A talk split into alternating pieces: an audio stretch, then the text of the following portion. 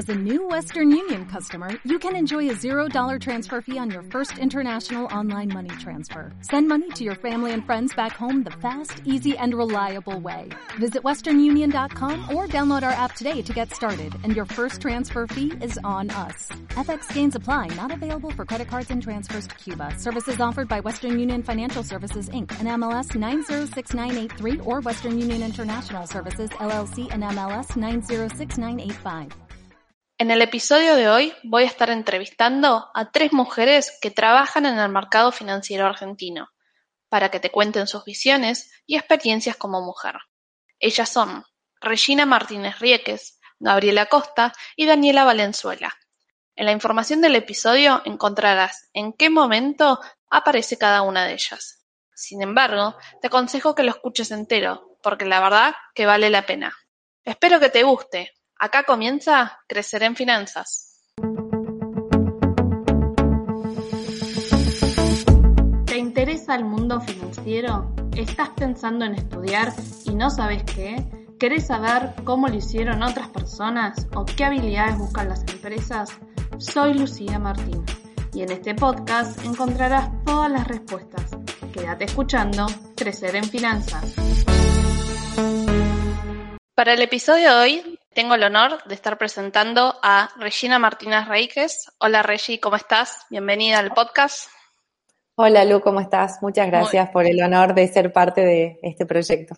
Gracias, gracias. Y eh, en este episodio especial para mujeres que, trabajan en finanzas por el mes de la mujer, eh, eh, quería destacar a ella porque ella es licenciada en Economía en la Universidad Nacional de Tucumán, posee un máster en Economía en la Universidad de San Andrés, un máster en Finanzas en la DITELA, un MBA en, en IAE y actualmente es fundadora y directora de Amauta Inversiones eh, Financieras, la cual brinda servicios financieros integrales a empresas y pyme.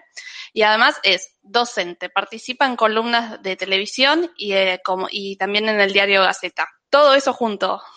Así es, parece, parece mucho, pero es que soy muy, medio vieja. que no. ¿no? no, no, no. La verdad que cuando veía el currículum me impresionaba y quería preguntarte cómo haces para equilibrar eh, la parte laboral con la parte personal. Mira, me parece muy importante eh, fijarte los objetivos. Yo creo que en la vida de una persona, hombre o mujer, eh, como tu mayor eh, etapa productiva, tanto en la, en la vida, en la planificación, digamos, familiar como profesional, coincide. Y es una quimera decir, bueno, me recibo y recién empiezo a tener hijos o al revés. O hago mi familia y a los 40 años, cuando mi hijo ya entra en el colegio, eh, empiezo a trabajar. Yo dije, lo voy a hacer, van de la mano. Y me parece clave conseguir un buen coequiper. En mi caso, mi marido también es economista Facundo eh, y me entiende y me aguanta en todas estas locuras. Y creo que siempre es importante tener equipos. En mi casa yo tengo un equipo, pues yo digo mi equipo, que son las chicas que me ayudan con, con mis hijos. En el trabajo siempre he tenido equipos y me parece muy claro asumir que el día tiene 24 horas, que no existe la mujer maravilla, que eso de que la mujer lo puede con todo es mentira, la mujer no puede con todo, nadie puede con todo, y hay que asumir que el día tiene 24 horas y que las horas que vos le dedicas a tu profesión, ya sea tu formación o trabajando, se la quitas a tu familia y tenés que convivir con eso. Es una realidad. Claro.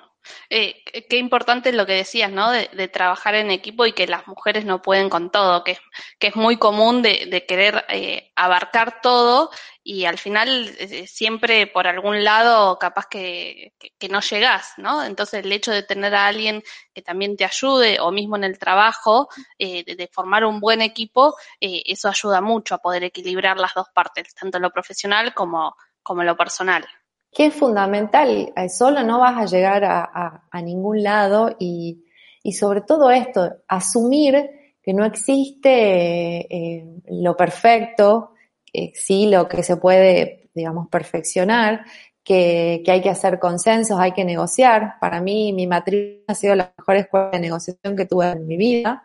eh, porque bueno, uno hace consenso con, con, la pareja y sobre todo es con la pareja. Hay que eh, como sacar a todo el resto de la gente y las opiniones externas y vos tenés que estar muy segura con eso, porque un montón de gente va a opinar, eh, sobre todo acá en el interior, más aún que la mujer está tan asociada a la figura maternante, es como que sos un poquito revolucionaria siendo diferente al estándar. Y bueno, tenés que aprender a convivir con eso. Y, eh, justo que tocaste lo del interior, eh, algo que no dije es que vos vivís en Tucumán y te quería preguntar cómo es la equidad de género allá en Tucumán. Digamos, las mujeres suelen trabajar, en general están en la casa. Mira, está muy buena tu pregunta. yo viví varios años en, Buenos Aires, trabajé en Buenos Aires, estudié en Buenos Aires, pero soy tucumana, hice la carrera de grado aquí, como vos bien contaste y después de varios años de vivir y estudiar en, Buenos Aires, volví a Tucumán. Y la verdad que acá la realidad es otra. Eso tiene que ver con que nosotros somos sociedades bastante más conservadoras, que tiene que ver con que somos más chiquitos en, cantidad de personas. Eh, acá todo siempre las tendencias llegan más tarde que lo que puede llegar en, las grandes ciudades. Y esencialmente la mujer está asociada a la figura maternante. Que eso no está ni bien ni mal hay muchísimas mujeres que trabajan, pero siempre la mujer eh, está... El, tema es que la mujer ha ganado mucho espacio en la vida pública, pero no logra ceder en la vida privada. Y acá eso se nota muchísimo más. El tema de, por ejemplo, mi marido me ayuda o me ayudan cuando en realidad es un trabajo en equipo. Por eso yo no digo me ayudan, no, no, no, acá lo hacemos los dos hay veces que mi marido no vuelve, vuelve tardísimo, hay veces que yo tengo que estar de viaje, y bueno, nos vamos, eh, digamos, nos vamos acompañando mutuamente en esto. Y, en general, vos sabés que acá en el interior, en mi experiencia, y perdón que sea tan autorreferencial, son las mujeres, eh, somos las mujeres las más machistas. La mirada que más te condena es la de la misma mujer. Yo eh, aquí he conseguido grandes mentores, uno de mis grandes mentores, el doctor Elías, que es, bueno, hombre, este, mi, mi, papá ha sido siempre un referente para mí, mi marido es el que más me impulsa, vos podés, dale, anda. Eh, entonces, em, creo que, creo que hay, lo que hay que cambiar sobre todo es el chip eh, femenino. Eso, eso es lo que veo yo. Y, dijiste que, estuviste em, trabajando varios años acá en Buenos Aires.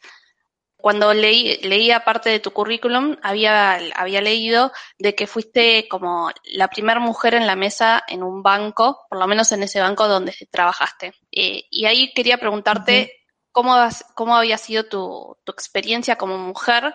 Me imagino que eh, el banco está capaz, está, o, el grupo, ¿no? Está acostumbrado a, trabajar únicamente con hombres y vos eh, lo, interrumpiste. Y, después, si a lo largo de los años de tu, carrera profesional eh, has encontrado alguna dificultad por ser mujer. Sí, mira, yo me sumé, es verdad, al, equipo, digamos, de, la mesa, de la mesa de dinero. Al principio estaba en el departamento de research y me contrató un hombre. Y a la mesa de dinero me llevó un hombre. O sea, siempre los que me dieron la oportunidad eh, fueron hombres. Lo que yo me encontré, yo vengo de un colegio de monjas, soy la más chica de cuatro hermanas mujeres, o sea, estaba muy acostumbrada a un ambiente muy femenino. Eh, y me encontré con un ambiente muy masculino, bastante agresivo. Yo no estaba acostumbrada a eso, o sea, yo venía de un ambiente un poco más de laboratorio más del, bueno, de research justamente. Y la verdad que lo que yo me dije a mí misma es, yo soy mujer. Yo para pertenecer a este lugar no me voy a masculinizar y ahí yo no estoy muy, muy a favor del discurso tan general de la igualdad. Yo creo que lo más lindo que tenemos hombres y mujeres es ser diferentes y desde la complementariedad podemos hacer un montón. Pues los hombres tienen, yo he aprendido tanto de los hombres, pero no sé, el foco, el olvidarse rápidamente de las historias, no enroscarse, el decirse las cosas de frente, eh, eh, no sé, y mil cosas más que me parecen buenísimas. Y eso he aprendido de mis compañeros, de mi jefe, de mis pares. Para mí sido una experiencia muy buena y te diría que el ser una minoría a mí me jugó a favor. Vos pensás, yo era la primera, o sea, era la única. De hecho, mm, llamaban por teléfono y al principio, hasta que la gente me iba conociendo, me decían, pasame con la mesa, porque era obvio que era la secretaria. Que no, estás hablando con la mesa. Ah, hay mujeres en la mesa, me acuerdo que me decía. Sí, sí, hay mujeres, te, lo juro, soy yo. Y yo me llamo Regina, es un nombre bastante raro. Y encima me llamo Regina, o sea, yo hablo, siempre hablé así. Claro, siempre tuviste tonada. Claro, porque soy del interior y, eso me parece muy importante, ser fiel a tus orígenes, ser fiel a lo que sos. O sea, yo soy tucumana, yo soy mujer, esto es lo que soy y yo no me voy a convertir ni en porteña, ni voy a empezar a hablar con las R, porque yo hablo con las R, y para mí el BCRA, no el BCRA, aunque lo puedo pronunciar perfecto, no lo voy a decir porque no está en mi esencia. Y yo creo que eso me jugó muy a favor, porque era la única mujer, era del interior, o sea, tenía tonada, todos querían hablar conmigo porque hablaba con cantito, y se me mataban de risa, obviamente, de mi... Les era divertido. Era divertido hablar conmigo, entonces eso fue un diferencial a favor, y, sea, y era Regina.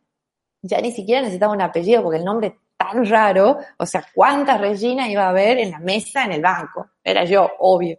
Entonces, para mí la experiencia fue muy buena. Por supuesto fue eh, dura, ¿no? O sea, tengo momentos de muchísima presión, de muchísimo estrés. Eh, vos sabés lo que es estar en un ambiente así. Eh, pero bueno, yo, yo mi balance es súper positivo, súper positivo, realmente. Y me habéis hecho otra pregunta, pero no me la acuerdo. Si tuviste alguna diferencia o alguna dificultad por ser mujer a lo largo de los años.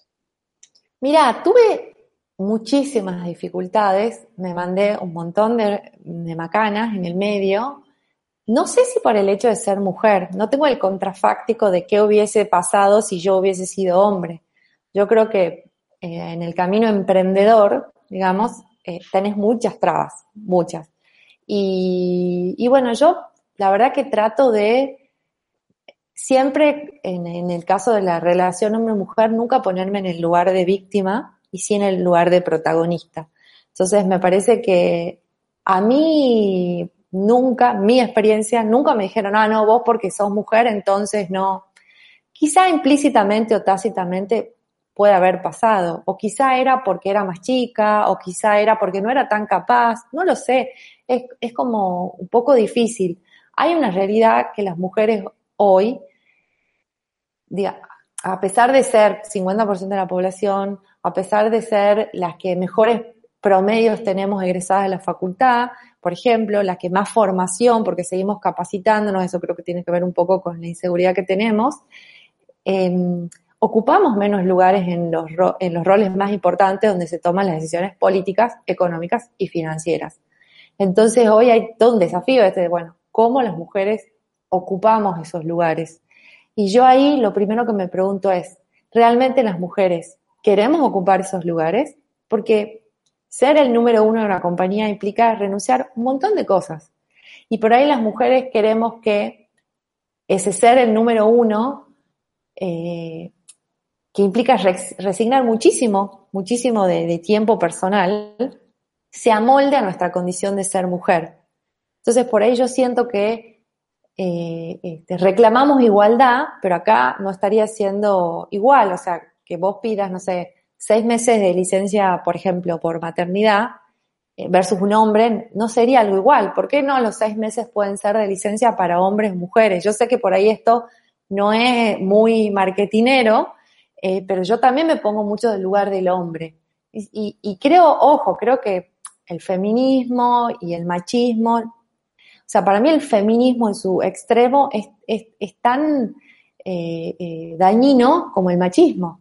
Pero también creo que en esto de lograr que las mujeres ocupemos lugares de, de mayor trascendencia, necesitamos el acompañamiento de los hombres. O sea, yo nunca hubiese llegado a donde he llegado sin mi marido, sin mis mentores, sin el que me contrató, que fue un hombre. O sea, la mujer se incorpora, nos guste o no, a un mundo masculino.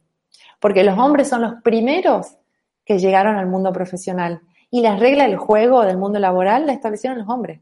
Entonces nosotros venimos después tratando de incorporarnos a esas reglas de juego y con consensos, pero esto es, va a llevar mucho tiempo. Por eso yo particularmente no estoy a favor de los cupos, porque ¿por qué un cupo del 50 y no el 0 o el 100? ¿Por qué si, si estamos buscando igualdad pedimos un cupo? ¿No es injusto para los hombres?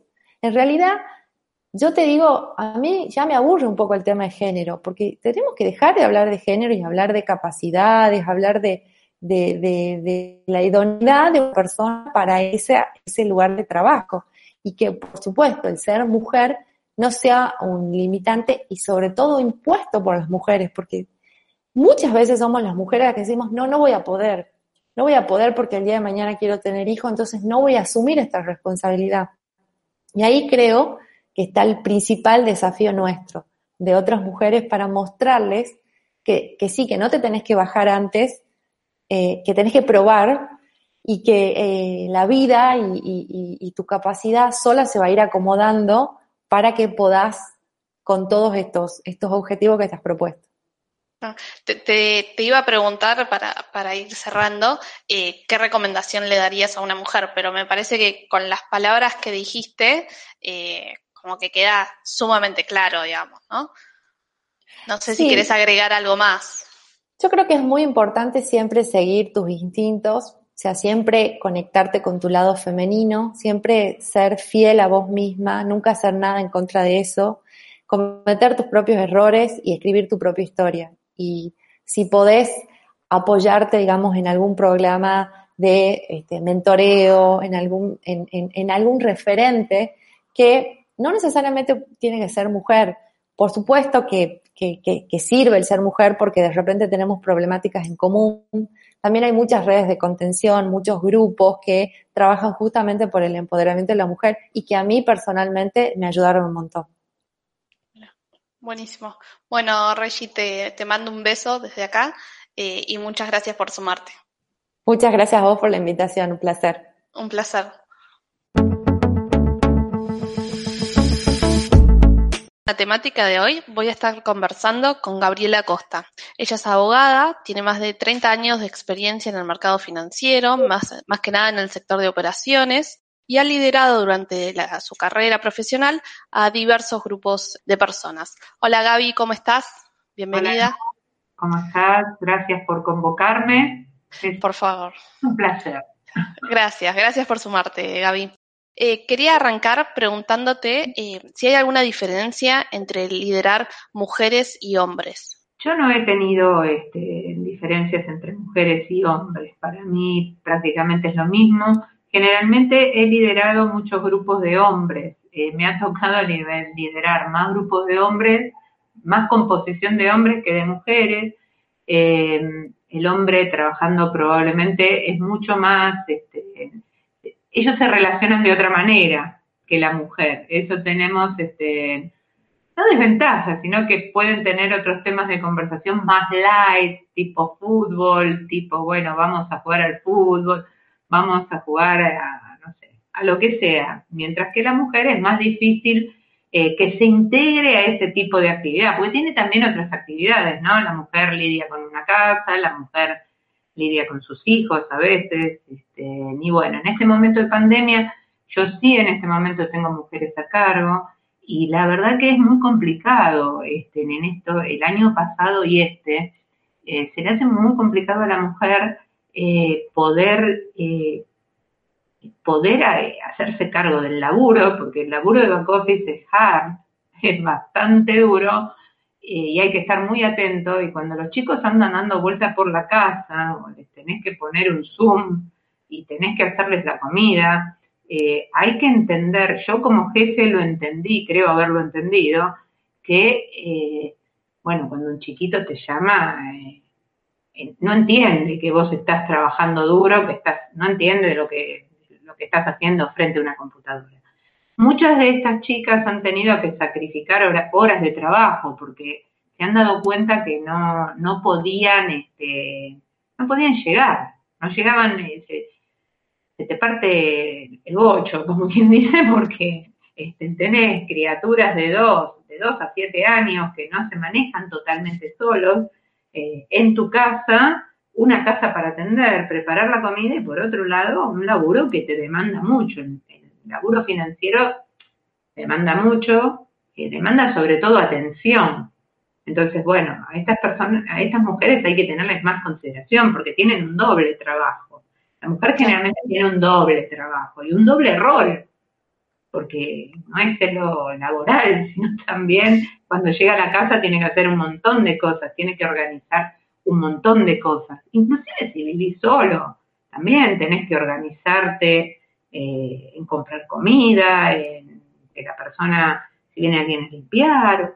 Durante la pandemia no fue fácil para ninguna mujer tampoco, porque hay que limpiar. Por más que el hombre también hoy ha entrado en un rol de cooperativismo, ha cooperado con la mujer y coopera con la mujer. Yo creo que los muchachos jóvenes hoy no han sido criados así. Muchas de las otras cosas que condenamos de algún hombre del pasado, yo creo que fueron criados así, les cuesta cambiar un poquito, porque vino como un mandato, un mandato social, que así era, el hombre era dador, este, y no había otro rol. Entonces, pedirle a ese hombre hoy que no sea dador y que se transforme en colaborador es bastante más complicado. Por eso este, hoy por ahí ya están aprendiendo más ese tipo de roles y colaboran y la pandemia ha ayudado en eso.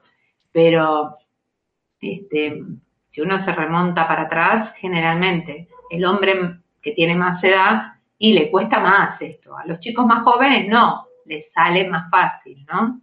Pero bueno, eh, es lo mismo liderar a un hombre y a una mujer, las demandas son las mismas y las expectativas también son las mismas, creo, en este momento que estamos viviendo.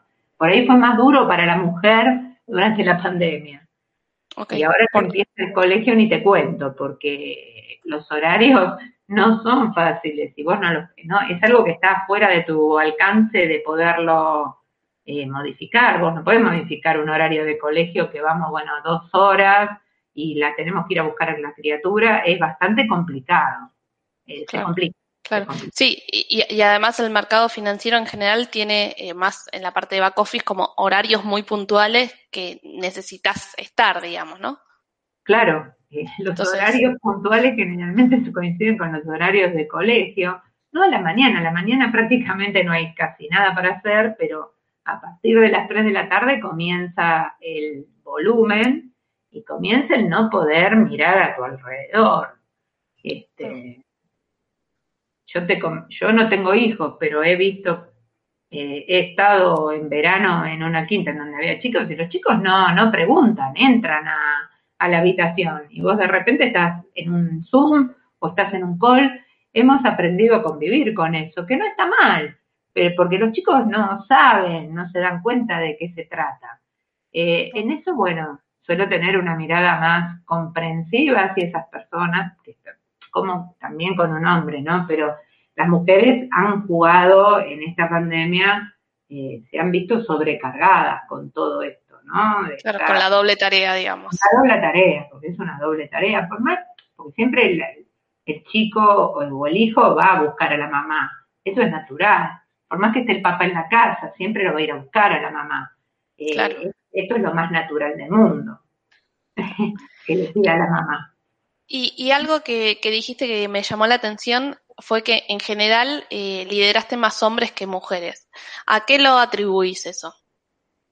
el mercado financiero es un mercado meramente masculino, sobre todo cuando yo comencé. Cuando yo comencé en el año 85, prácticamente no había muchas mujeres. Y te puedo decir que las mujeres que éramos, bueno, yo empecé muy chica, empecé a los 21 años, pero recuerdo otras mujeres que, que éramos dos o tres, más de eso no había, y realmente con algún rol particular, ¿no? Con un rol, había sí mujeres en otros, en otras tareas administrativas menores, pero lidiar con una mesa de dinero, en el año 85, no, te puedo garantizar que no era fácil. Primero porque no era todo lo que no digo que había faltas de respeto, ¿no? Porque no, este, hoy serían faltas de respeto, probablemente hoy, lo que era una mesa, que eran todos hombres y que entre una chica de 21 años era una cosa este, bastante impactante. Y, bueno, había que tener un carácter bastante importante. Sí, fuerte como para poder estar ahí también. Frenar algunas cosas. Eh, y bueno, un poco ponerte a la par del hombre, ¿no? Y decirle, bueno, hasta acá, hasta acá. Y otra cosa, al menos a mí me tocó eso. Yo tengo bastante personalidad, bastante carácter como para decir, hasta acá llegaste, o cosas que no me gustaban en ese momento, que por ahí eran bien vistas en las otras esferas altas, ¿eh? Que hoy esto eh, no está bien visto para nada, y la mesa ha cambiado sustancialmente su esencia, la ha cambiado la mesa de enero. No es la misma mesa de esos años. No solo por las actividades, porque eran todos hombres. Hoy hay mujeres. Si bien no hay muchas, hay algunas mujeres en las mesas y cumplen un rol preponderante, ¿no? Sí, totalmente. ¿Y, qué crees que, que hace falta como para que haya más mujeres? Y yo creo que el mercado financiero tiene que abrir sus puertas. Hay mujeres muy interesantes, hay mujeres que tienen eh, en su rol, eh, son muy capaces y que pueden liderar grupos y tienen una potencialidad absoluta. Yo creo que la mujer tiene eh, ventajas que puede hacer varias cosas a la vez, cosa que a veces el hombre no lo puede hacer, ¿no? no, no con esto no, no quiero generar un una grieta entre hombre y mujer porque no, no, no, no creo en eso. Eh, pero me parece que este, en todo este avance de la mujer ha, convencido al hombre un poco de que, bueno, la mujer puede ser par también, ¿no? Ya no, esto no es más lo que era antes. No, no, bueno, la mujer no es, que lo hemos vivido todo. Yo en estos treinta y pico de años he vivido gente que me ha dicho que he escuchado, no me lo ha dicho en persona, pero por ahí, este, si vos planteas algo, bueno, no es lo mismo que plantear en su momento una mujer que lo plantear un hombre. Este, Generalmente los sueldos eran un poco más bajos de las mujeres, ¿no? Y esta cosa de esta loca es, era muy, muy común. Muy común. Era muy común. Hoy no lo sé, pero... Eh, es más difícil. Y hay más, más cuidado también. y es otra cultura, me parece. Sí, ya es otra cultura, ya ha cambiado la cultura. Vuelvo a reiterar, los chicos jóvenes ya vienen como educados con esa cultura.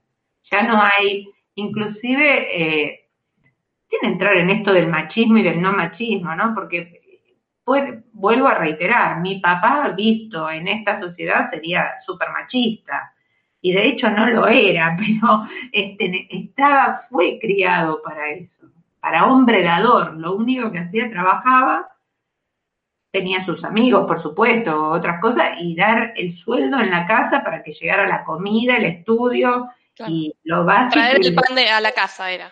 Ese era como el lema. Ese era el lema en ese momento. Hoy el hombre tiene otros roles. De hecho, también ves a un montón de padres haciéndose cargo de, de sus niños. Y lo ves y está bueno, está bueno que también participen.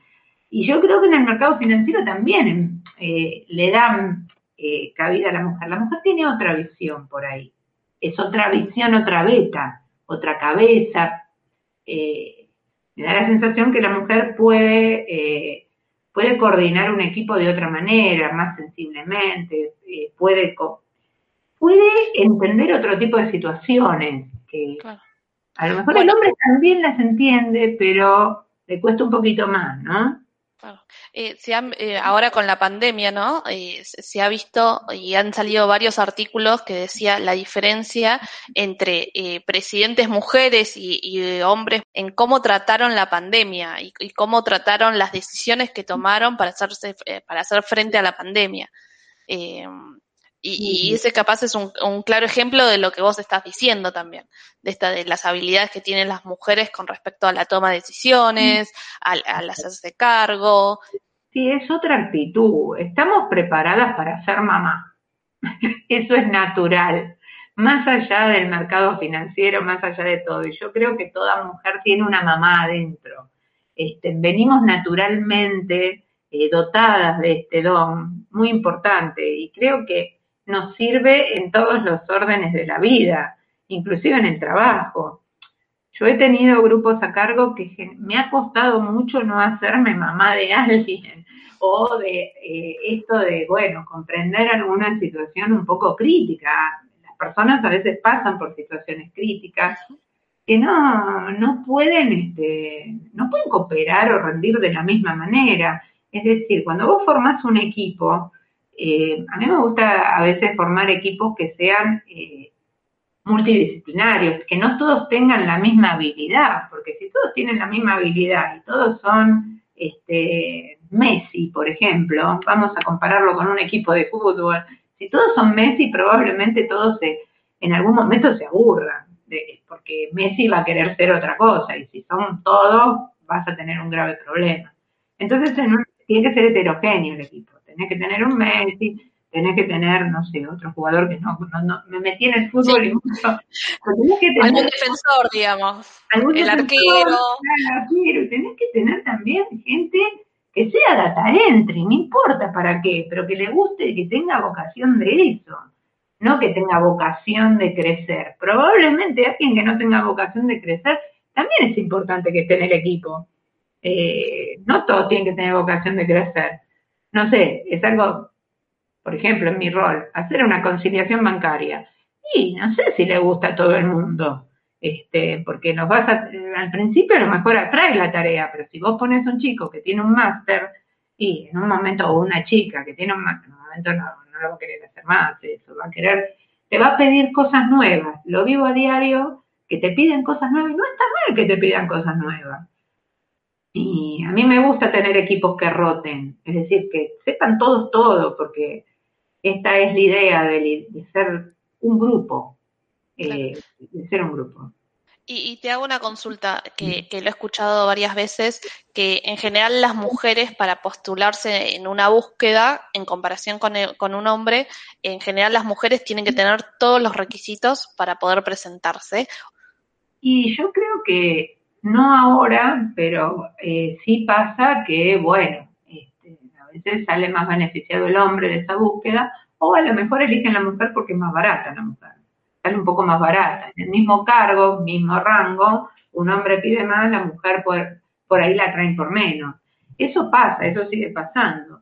Este, sí te piden toda la perfección, por supuesto, a veces, qué sé yo, este, Back es una tarea muy específica, ¿no? Y yo soy abogado y es medio raro un abogado en el área financiera. Eso en todas las entrevistas me lo han preguntado, porque ser abogado y estar en el área financiera es bastante poco común. Eh, pero bueno, me hace, todo sirve. Eh, yo creo eh, que más allá de lo que uno estudió, hay, en algún momento alguien me había dicho, hay una carrera laboral y una carrera universitaria. No siempre vos seguís el camino de tu carrera universitaria o este, porque a veces te surge otra carrera laboral y en algún momento he querido cambiar para el área legal y ya era un poco más tarde porque cambiar y especializarse en un estudio de, jurídico era mucho más difícil que seguir en el área en el área financiera. Y bueno, a mí, por ejemplo, me facilita mucho todo el, tema este, en back office, todo lo que es lo regulatorio. Lo legal, claro. El regulatorio. Los contratos. Los contratos, todo eso lo hago mucho más fácil que cualquier otra persona, pero bueno, es lo que pude, la beta que pude ver eh, legal, que no me disgusta. Eh, tampoco me disgusta en donde estoy, me gusta el día a día, estoy acostumbrada ya. Claro, la eh, dinámica. A la dinámica, sí. Pero en cuanto a lo que vos preguntás, es muy real que probablemente a las mujeres le piden un poco más. Siempre le piden un poco más y siempre vamos a estar eh, con una lupa un poquito más, este, más una lupa, este, sobre todo en países no pasa tanto en las empresas multinacionales. Eso no pasa tanto porque las empresas multinacionales tienen una bajada de línea, en Europa esto no es así, tienen 50-50 de personal, y tienen que tener personal jerárquico, eh, tienen que tener eh, mujeres en determinadas, determinados cargos. Eh, esto es como una, una política de recursos humanos. Este, está dado así y están obligados a eso. Inclusive, te diría que en Arabia, que es mucho más difícil. Este, yo he trabajado en Deutsche, esto ya no es una incidencia porque obviamente ya Deutsche no está en el país y hace mucho que pasó esto, pero había una anécdota en Deutsche dando vuelta que en Arabia para entrevistar a una mujer han tenido que hablar con el padre y con el hermano mayor. Ah, mira. La mujer tenía que tener un lugar este, en donde trabajar y donde eh, no la podía ver nadie. O sea, es una cosa totalmente... Es otra cultura. Es nuestra cultura, pero sin embargo trataron de tomar una mujer, ¿no? Este, y la tomaron, y la tomaron finalmente. Por eso te digo que las empresas multinacionales es diferente eh, lo que tienen como política en base a esto. Eh, igualmente en las empresas que he estado hay mujeres, hay algunas mujeres, han empezado a incorporar mujeres, es que no hay. Claro. Eh, y, para ir cerrando, eh, me gustaría preguntarte esto, ¿no? De que han empezado a haber más mujeres y cada vez hay más mujeres en el mercado financiero. Es, ¿qué recomendación le podés dar a esas mujeres? O a nuevas mujeres que se quieren incorporar. Mira, eh, la clave está en ser uno mismo, ¿no? Y estar seguro, cuando uno está muy seguro de los conocimientos que tiene y este, de lo que puede y tiene que hacer, yo creo que eso eh, no tiene que importar el ruido exterior. El ruido exterior es, bueno, que, que crujan, que rujan, pero si uno está muy seguro de lo que está haciendo y que lo que está haciendo está bien, hay que defender esa idea. Y hay que seguir adelante con esa idea y hay que eh, protegerse de una manera y ir para adelante. Eh, y hacerse respetar, siempre con eso, con el respeto, todo. Yo creo que cuando hay respeto y cuando hay este, conocimiento y uno flota. Es mi, es mi opinión, mi opinión es lo que me ha pasado y nunca este, me he tenido, me he sentido por ahí de ninguna manera vapuleada o nada, no sé si esa es la palabra, pero ese es el consejo, ser uno mismo, ser consciente que tus conocimientos te van a llevar a buen puerto y siempre con respeto. Todo se puede decir con respeto. Claro. Muy bien. Bueno, Gaby, te, te mando un beso. Eh, gracias por sumarte. Eh, un placer, la verdad, que tenerte acá eh, en este podcast. Terminando el episodio de hoy, voy a estar conversando con Daniela Valenzuela. Ella es licenciada en Administración de Empresas, es coach ontológica certificada por el ICF, posee un MBA en la Universidad de Torcuato de Itela y una diplomatura en la gestión minera en la Universidad Austral. Además, tiene más de 15 años de experiencia en el mercado de capitales, desempeñándose en roles comerciales y estratégicos para la, la estructuración de vehículos de financiamiento e inversión. Hola Daniela, un placer poder sumarte y tenerte en este podcast. Hola Lucía, muchas gracias por la invitación, el placer es mío. No, muchas gracias. Eh, quería preguntarte cómo empezaste tu carrera profesional, cómo ingresaste en el mercado. Bueno, eh, ahora que, a ver, me lo pregunté si fue un poco por casualidad, causalidad. La verdad que este, no lo tenía planificado. Yo, como bien decías recién, eh, tengo un perfil de licenciada en Administración de Empresas. Y cuando estaba terminando la carrera en Rosario, eh, surgió la posibilidad de presentarme a un concurso que, organizaba una Big Four este, especializada en auditoría de impuestos.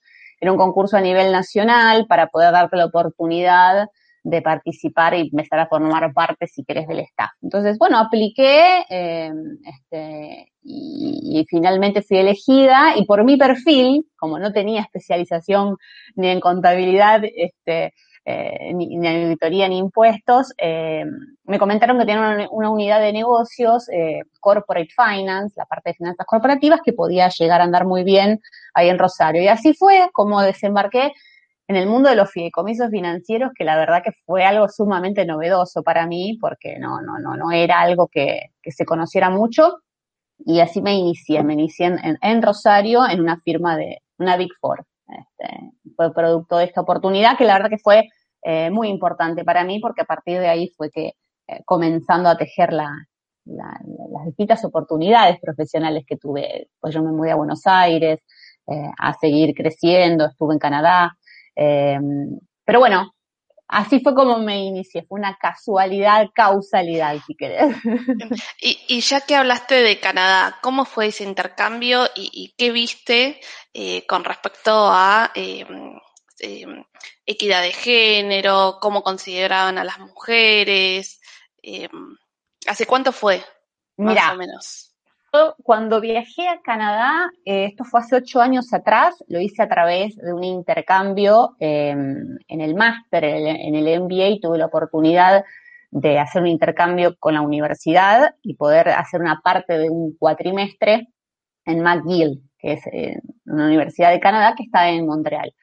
Eh, fue todo un evento la experiencia porque me fui en pleno invierno, sí, así como lo escuchás, me fui en pleno invierno em, y el clima fue muy crudo, eh, con lo cual la experiencia fue toda bastante movilizadora. Em, y en cuanto a lo que fue en sí, lo que vi respecto del género ocho años atrás eh, volaban, en el sentido de que, por ejemplo, yo había elegido una materia que se llamaba CEO Insights, que son visiones este, de los CEOs, y justamente el profesor lo que hacía en cada clase era una entrevista a referentes eh, del mercado, al referente de, a, referentes de, distintas industrias canadienses. Y justamente yo, por un momento de, mi etapa profesional, estuve vinculado con la industria minera, había elegido Canadá para eso. Me llamó muchísimo la atención ver sentada ahí, por lo menos de, las, de los 40 entrevistados que tuvimos, eran fácil 30 mujeres. Y eso era algo que verdaderamente a mí me llamaba muchísimo la atención porque no era algo que yo podía ver acá, mujeres en, Argentina, ¿no? En, el sector financiero en el cual yo me estaba manejando. Para mí fue sumamente enriquecedor y fue como un, se corrió un velo eh, de aprendizaje, de, desmitificar un montón de cuestiones, porque lo interesante justamente de esta experiencia fue que esos CEOs estaban ahí comentando un poco la parte personal, la parte humana, eh, la parte femenina, y eso para mí fue como muy revelador. Ver ahí mujeres que estaban sumamente producidas, hermosas, sentadas dirigiendo una compañía minera, una empresa petrolera. Em, incluso una de las este, referentes era también de la, de la parte de, de seguridad, de Canadá. Entonces fue eh, muy enriquecedor y, me abrió los ojos respecto del rol femenino. Ocho años atrás, en un país desarrollado, ¿no? En Canadá. Eh, fue, para mí fue increíble. Claro. Vale la pena, valió la pena. Claro. Y, considerando eso, em, ¿te parece que el mercado financiero hay equidad de género o qué, qué te parece que está faltando todavía? Bueno, Mira, yo considero que no hay equidad de género en ninguna industria en general y en ningún espacio. Creo que eso se está construyendo a través de una deconstrucción, si querés, que está teniendo el mundo en general. Eh, sí sabemos que, bueno, es un hecho, una característica del sistema financiero que tiene una presencia masculina bastante fuerte y en Argentina más todavía, pero uno empieza a ver, cuando ya tiene un determinado recorrido, no sé, yo cuando tenía, hace 10 años atrás, ibas a una reunión y eran todos hombres y vos caías con tu libretita para anotar como una junior. Hoy estás sentada en una mesa, tal vez de 10 personas y hay 8 mujeres. y, eso, eso es, es muy satisfactorio cuando lo ves, ¿no? Porque sí, sí puede ser testigo de una evolución eh, de género en ese aspecto.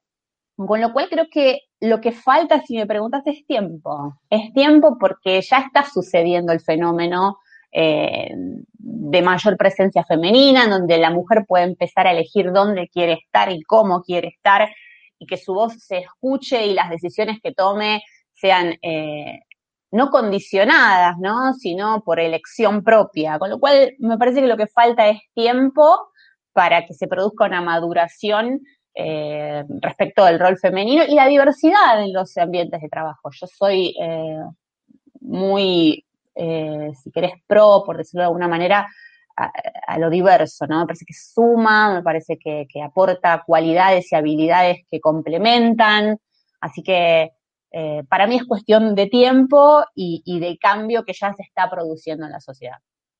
Y, hablando de equipos diversos, ¿qué, habilidades consideras que tienen las mujeres que le pueden aportar? Qué pregunta interesante. A ver, yo creo que desde el punto de vista técnico eh, no hay diferencias. O sea, no, hay diferencias de, género para nada desde el punto de vista técnico en, materia, por ejemplo, financiera. O sea, tanto hombres como mujeres están perfectamente preparados, pueden estar perfectamente preparados, eh, técnicamente hablando. Lo que tiene que ver con las habilidades, bueno, me parece que ahí culturalmente está como eh, aceptado o, conceptualizado que la mujer por ahí tiene o posee habilidades más blandas, ¿no? Que tienen que ver con la emocionalidad, con la empatía, la intuición, este, eh, la vulnerabilidad, que me parece un valor tan, tan interesante en los ambientes laborales que no, no se permite uno ser vulnerable y eso abre una puerta y un portal de aprendizaje gigante, ¿no? Em, pero es una cuestión cultural más que de género, ¿no? Porque uno no relaciona por ahí en general a la figura masculina fuerte de las, de las finanzas con una persona emocional o con son, son paradigmas que creo que, como te decía antes, se van a ir con el tiempo deconstruyendo y esta fusión y presencia femenina, masculina, pueden llegar a lograr algo interesante que, sume valor. Pero si me preguntas por habilidades, creo que comunicacionalmente eh, tenemos ahí un, mundo, la escucha, la escucha activa, eh, la emocionalidad, la empatía, esa cosa de la vulnerabilidad, creo que, que son valores que vale la pena introducirlos en las finanzas porque, bueno, eh, no todo es tan racional, obvio que tiene, como decía antes, pero una base sumamente técnica y robusta, pero sobre la base de eso que hoy ya no está en tela de discusión, ese tipo de cuestiones, me parece que suma valor todos estos aspectos que, hoy son femeninos, pero perfectamente pueden ser desarrollados por, los hombres también, ¿no? Es una cuestión de, del ser humano. Exacto, seguro. Y, comentaste que el mercado capaz estaba eh, muy rodeado de, o había muchos hombres y que ahora iba como más mujeres. Pero en, esta, en, estos años de, carrera profesional, ¿te ha tocado vivir alguna situación incómoda por ser mujer, eh, algo que no te haya gustado, algo que capaz hoy en día eso ya no está permitido, ¿no? Eh, em, sí, sí, la verdad que sí. Eh, me tocó una experiencia, a ver, yo no sé si es un tema por ser mujer que me tocó, creo que, que fue una situación de la vida y bueno, se dio. Eh, sí, tuve situación de acoso sexual laboral cuando era chica, cuando había comenzado mis primeros pasos laborales, este, y fue verdaderamente difícil poder afrontar toda esa situación porque al principio uno no detecta este, lo que está pasando. Sabes que te estás sintiendo mal, que hay algo que no está bien, que, no está buena la relación que te está planteando, en este caso, obviamente, un superior, porque es, una patología la que se presenta con este tipo de, individuos. Y bueno, sí, se dio en mi caso, yo siendo mujer eh, y la otra persona siendo eh, hombre, ¿no? Y, teniendo un cargo jerárquico que hacía muy difícil salir de esa situación que es patológica, la verdad que, que, te con una persona que no está bien. Bueno, cómo desarmar eso es, es, un tema, fue un desafío, fue un aprendizaje gigante para mí. Eh, lo a través de terapia, acompañamiento de familiares y de tomar la decisión y saber que eso no era el sistema financiero, no era el trabajo en general y fue una situación que, bueno, que tuve que cursar y, y, pasa y lamentablemente sigue pasando, tal vez con todo este movimiento femenino que se está dando en los últimos años. Yo celebro que eso suceda porque empieza a haber una especie de protección colectiva, si querés, de este tipo de situaciones y ya no está bueno ver eso. Antes capaz hasta era un estereotipo, ¿no? Como que era un estereotipo copado, que, que, un hombre se dirija de una determinada forma a una mujer eh, y haciendo ejercicio del poder, ¿no? Eh, la verdad que yo eso creo que va a seguir sucediendo porque insisto que son patologías las que tienen en, mi caso fue el móvil fue sexual, pero eh, o sea, este tipo tenía relaciones este, tóxicas con toda la organización y en su ejercicio del poder. Así que em, es algo con lo que tiene que saber que está afuera, es la jungla, es la vida, pero me parece genial que, que, esté sucediendo todo lo que está sucediendo, que podamos hablar, que lo podamos expresar y que podamos empezar a decir esto no está bueno, porque es lo que pone un freno y lo que protege también. Claro, y ahí me gustaría preguntarte eh, cómo fuiste superándolo eh, y, esto, ¿no? Hablaste con tu familia, eh, no sé si... Al principio fue difícil porque, como te decía, es entender, detectar qué es lo que sucede y terminar de comprender que eso no está bien, lo que el tipo de relación no laboral es, es tóxica lleva tiempo de, deconstrucción y construcción de, lo que no está bueno, ¿viste? Y, bueno, lo, hice a través obviamente de, terapia, eh, lo hice a través de apoyo de, familiares, incluso del entorno cercano, eh, en un espacio cuidado, en confianza. Y después tomando la decisión de renunciar. Hay espacios en donde no vale la pena dejar jirones de carne por decirlo de alguna manera, ¿no? Dejarte vos ahí para tratar de cambiar algo que no va a cambiar. Entonces, en definitiva, es cuestión de prepararse, emplumar, eh, empoderarse, si querés, y tomar la decisión de correrse de espacios que no te hacen bien, que, no están buenos, para poder encontrar aquellos que sí, que te potencien y, que te permitan ser.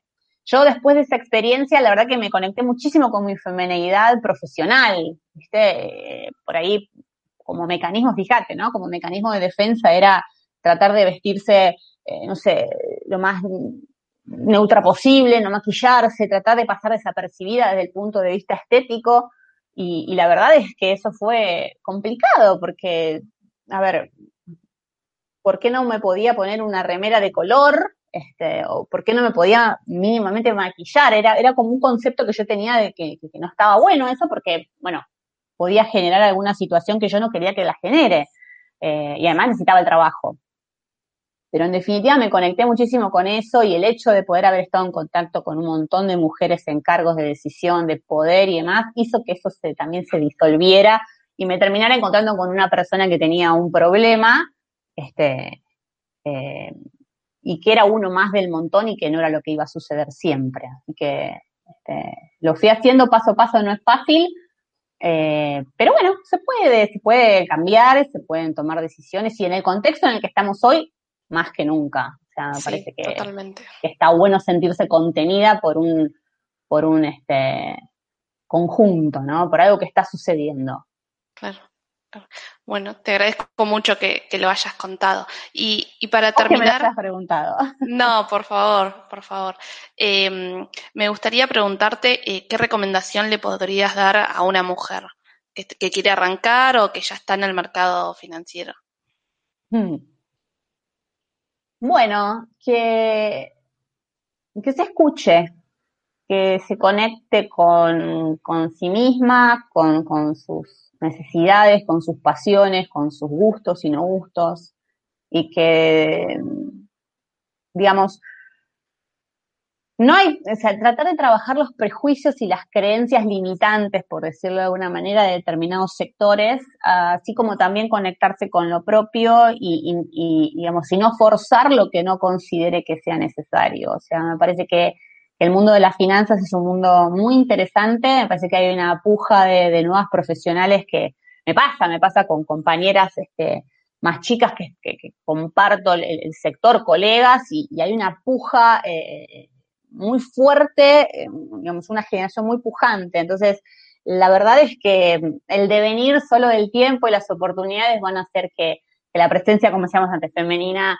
este, aumente y, sea y forme parte de la diversidad, eh, con lo cual lo importante ahí es saber qué quiero, ¿no? Qué me gusta, qué no me gusta, y eso no es fácil, porque uno, bueno, viene con una carga, no sé, eh, cultural, eh, de creencias, educación y demás, o sea, conectarse con una independientemente de la edad que uno tenga y, preguntarse qué quiere, qué le hace feliz y qué no, e ir por ello en un equilibrio sano. La verdad que esa sería una, una recomendación. Bueno, Daniela, te agradezco muchísimo que te hayas sumado en esta pequeña entrevista, así que muchas gracias por tu aporte y, muchas gracias nuevamente. Gracias a vos, Lucía, muchísimas gracias. Te mando un beso, muchas gracias. Te espero en el siguiente episodio de Crecer en Finanzas. Podrás escucharme en Spotify, Google Podcasts, iTunes, iBooks y YouTube y seguirme en Twitter e Instagram.